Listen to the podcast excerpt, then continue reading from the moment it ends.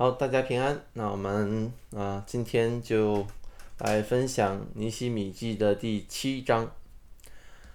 那在我们嗯今呃这个刚才大家读的时候，那看到这个第七章，我们又一次看到了这样一大串的这个名单。那我都忘了是第几次我们在这样的晨读的时候要分享这样很长的一串的名字这种的一个情况了。那刚才读的时候也感觉到我们好像读的也没有那么的生疏啊，就是顺口了一些，对这样的一个名字没有那么的害怕了。那在这次第七章中呢，就是从这个。呃，第六节开始，一直到整个结尾第七十三节那里呢，整个这一段，其实甚至是我们之前在呃读以斯拉记的时候，在那个以斯拉记的第二章，这两边完全是呃一样的，就是就是几乎是完全一样的一个记载。那上一次分享以斯拉记第二章的时候，也是我分享的，所以这一次呢，在预备的时候啊，也是。心里面有这个一些的担心，但是，呃，真的是每次预备的时候，依然会看到有新的一些的领受，因为神的话真的是活的。有的时候，同样的一句经文，在不同的那个场合、不同的一个处境之下，啊，侧重点是不一样的，要传达的信息也是不一样的。就甚至呃，哪怕是一句。呃，基督降世，呃，基督耶稣降世为要拯救罪人这样的一句话，那在每次思想的时候，可能或者在分享的时候，那个重点都可以是不一样，领受也可以是不一样的。呃，比如说可以是说耶稣基督降世为要拯救罪人，或者我们也可以讲的时候，那个重点是在耶稣基督降世为要拯救罪人，或者还可以说是耶稣基督降世。为要拯救罪人，就是每次讲的时候都可以有不一样的领受，因为我们的神真的是活的神，神的道也是活泼的道，是会向着他自己的百姓说话的。所以，即使是这样的一段重复的啊一段经文，那今天我们这个第七章里面很大的一部分，甚至是让人觉得枯燥的一个记录。但是依然可以向今天的我们这群蒙了基督所拯救的神的儿女在说话。那我们就进入到尼西米记。那让我们先回忆一下子这个啊之前发生的事情。在上一章的时候呢，我们就看到这个耶路撒冷的城墙终于是修建完成了。他们整个的那个经历啊，非常的惊险刺激。对于参与到其中的这些犹太人来说呢，那整个修建的过程是用了五，不过是五十二天。那即使我们从这个尼西米的那个视角来回想的话，那整个的经历呢，可以说是更加的一个惊险。甚至如果当我们想到说尼西米他当时最初的时候在波斯的王宫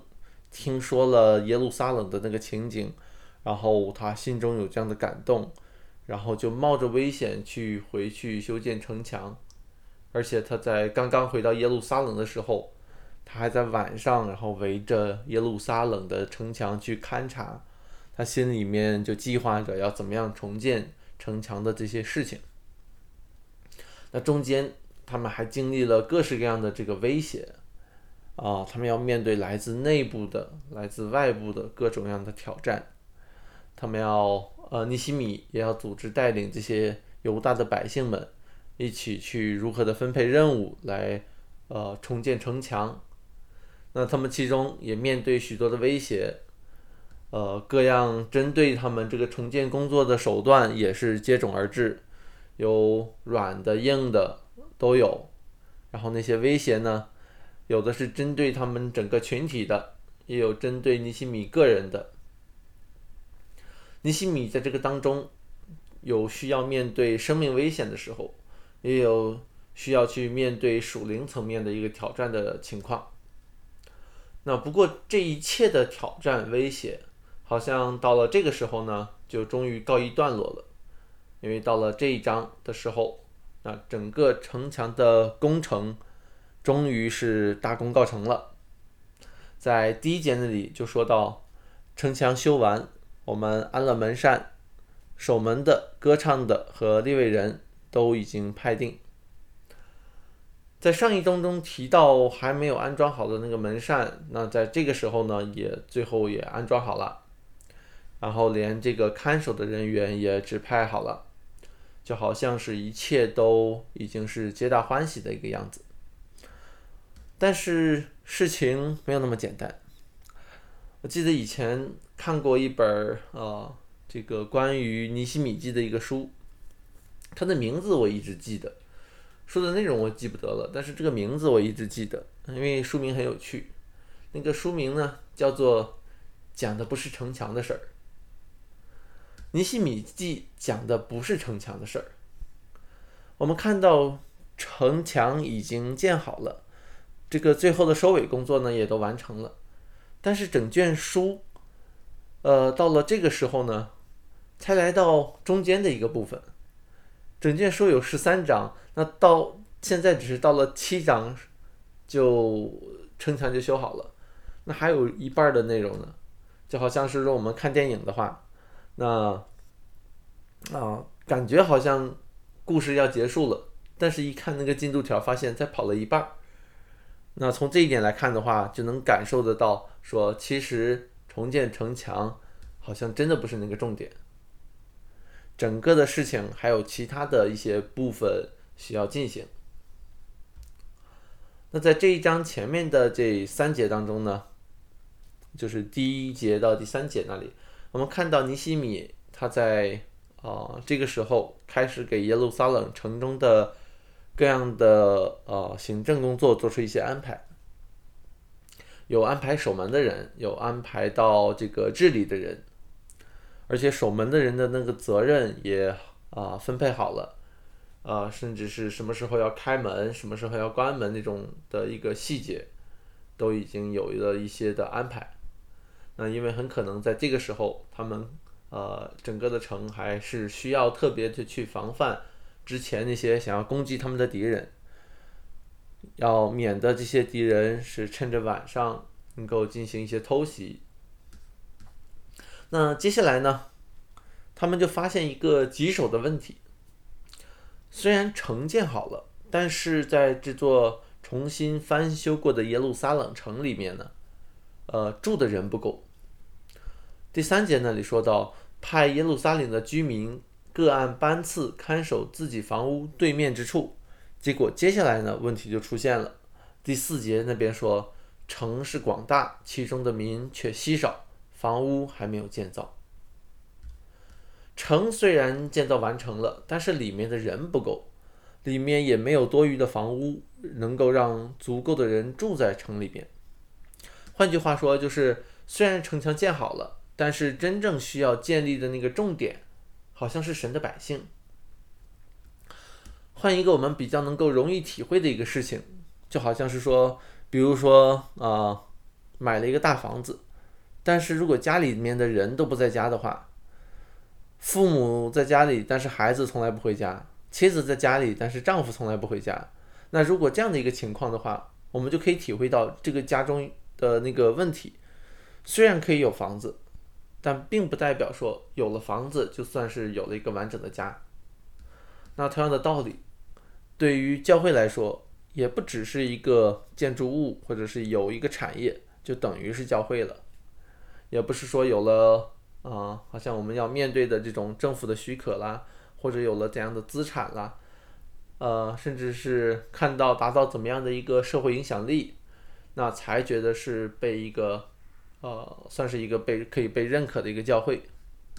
那教会的核心是基督，是基督将那些属他的百姓从罪恶中呼召出来，让他们奉主的名聚集，让他们。一起敬拜，一起团契，一同祷告，一同侍奉，彼此劝勉，为那十字架的福音同心努力。这是基督的教会，是基督的身体。这样的一个群体是蒙了神的恩典的一个群体，是由圣灵重生的一个群体，是被基督的宝血所买赎出来的那个被拣选的族类。记得有一次在和一位弟兄讨论尼西米记的时候呢，我们就在想说，呃，尼西米记当中重建城墙的意义到底是什么？我们就在思考说，这个城墙的意义是什么？一般来说的话，城墙啊，我们可以理解为是用来作为防御的，就是用来抵御敌人的。我们也能从呃这一章的前面几节当中，特别是对这个城门城门的这个开放关闭的这件事情上呢，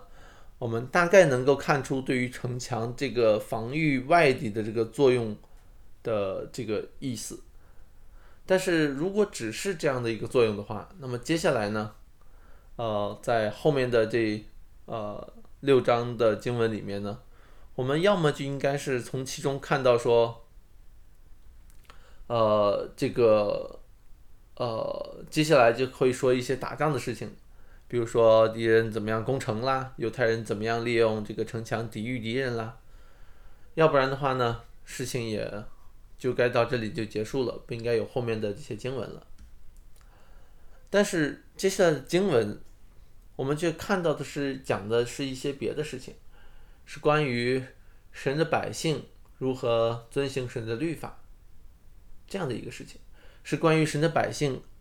在那个固定的节期，他们纪念神向他们列祖所施行的那个恩典，是在看到神是那位信实的神，是看到神是那位守约施慈爱的神，也看到神的百姓对这位信实慈爱的神的那个回应。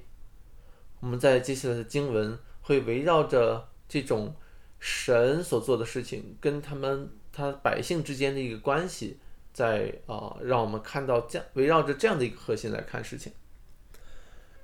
重建的工作完成之后，接下来的事情都是关于神的百姓和神之间的一个事情。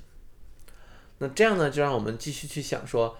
城墙除了是关于防御敌人之外，还有什么样的一个意义？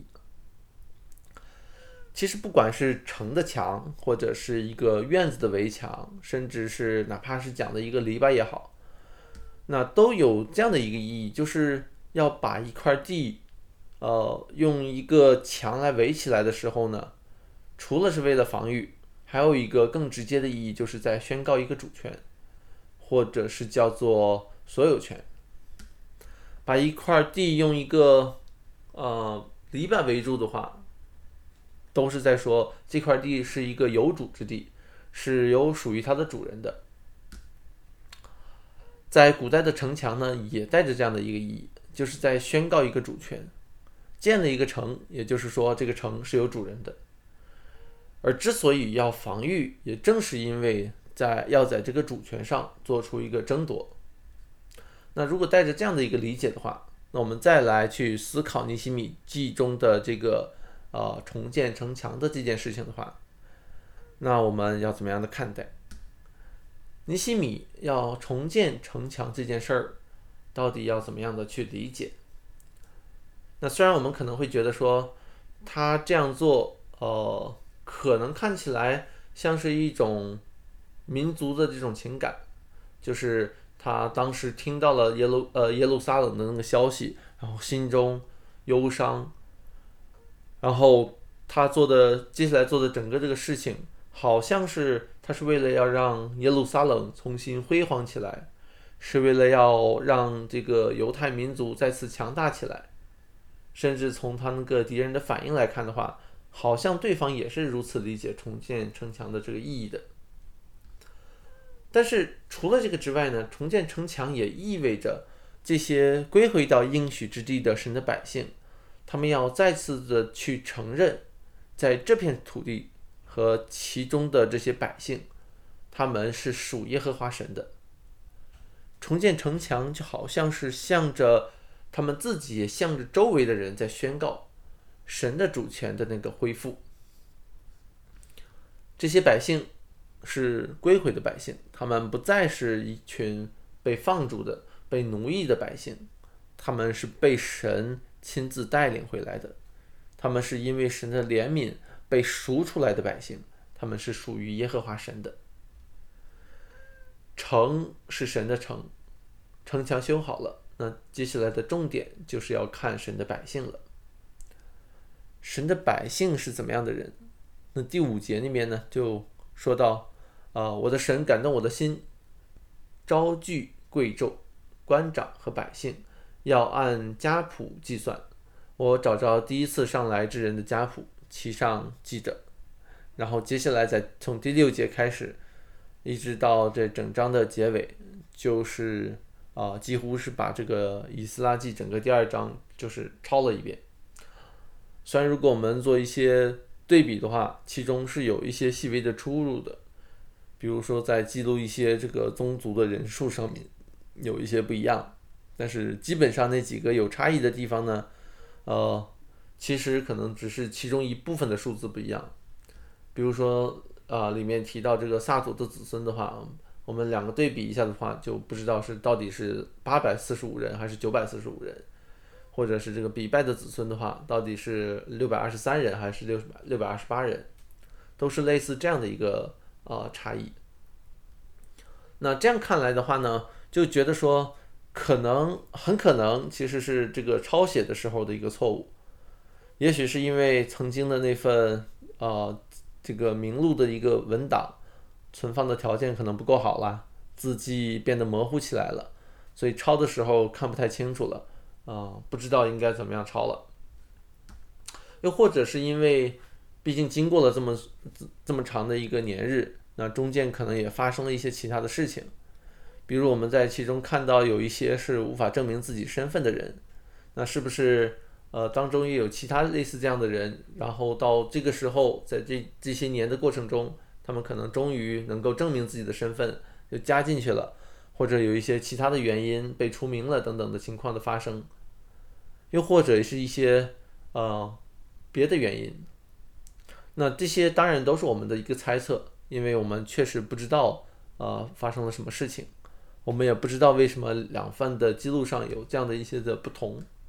但是大体上我们还是可以看到两份其实是在讲啊同样的事情的。不论如何，我们都会看到，虽然事隔多年，但是这样的记录呢？依然被再次的拿了出来。我记得在分享《以斯拉记》第二章的时候呢，我们在那里就看到啊，这群百姓，他们是蒙了经，呃，蒙了神的恩典的人，他们是蒙了神怜悯的这样的一群百姓。他们不论经历了什么，不论是什么样的身份、什么样的家族，他们却同样是蒙了神的保守。蒙了神的拯救，他们不但是在身体上蒙神保守，能够在这种的外邦的一个情况存活下来，而且他们还能回到应许之地，他们一起去重建圣殿，他们的心也蒙了神的保守。他们虽然生活在外邦的世界当中，但是他们依然心中存着那个对神的啊盼望，他们依然在等候神的救赎。等候那个归回的日子，而到了尼西米记这里呢，这份记录就再次的被拿出来。第六节那边呢，就开始说啊，巴比伦王布贾尼撒从前掳去犹大省的人，现在他们的子孙从被掳从被掳之地回到耶路撒冷和犹大，各归本城。这样，然后接下来就是这个整个的记录。那这样的一份记录呢，也再次的被记录到了圣经的正典当中。那我在想说，如果我们是活在当时的那个时代，啊，这些人的后人们看到自己的父辈们他们的名字以这样的形式两次被记录下来，不知道他们心中会作何感想？不知道他们想到的更多的是说。哎，你看，你看，这是我的祖先，我们的家族当年可是有跟着以斯拉回归的人，等等等等。那还是说他们会想到说，哎呦，写就写呗，干嘛老是提那个被掳的事情啊？这个毕竟是一些家丑，干嘛老是要喂羊呢？民族的这个耻辱，总是要用这样的一个方式又提出来。那不知道他们看到的更多的是，呃，自己的罪和神的恩典呢，还是看重的是自己家族的这种的荣耀光彩的事情？那不论如何，这些人、这些名字、这些家族中的这个好像族谱一样的东西，就再次的被记录了下来。他们有的是按照宗族的民族呃这个名字来做一个区分，被记录了下来；有的呢是按照家乡的名字被区分出来，然后被记载了下来。这个时候也就意味着一件事，就是这些人不论是呃来自哪里，不论是谁的儿子，就是不论是属于哪个宗族的，他们可以是立位立位人的儿子，可以是呃祭司的儿子，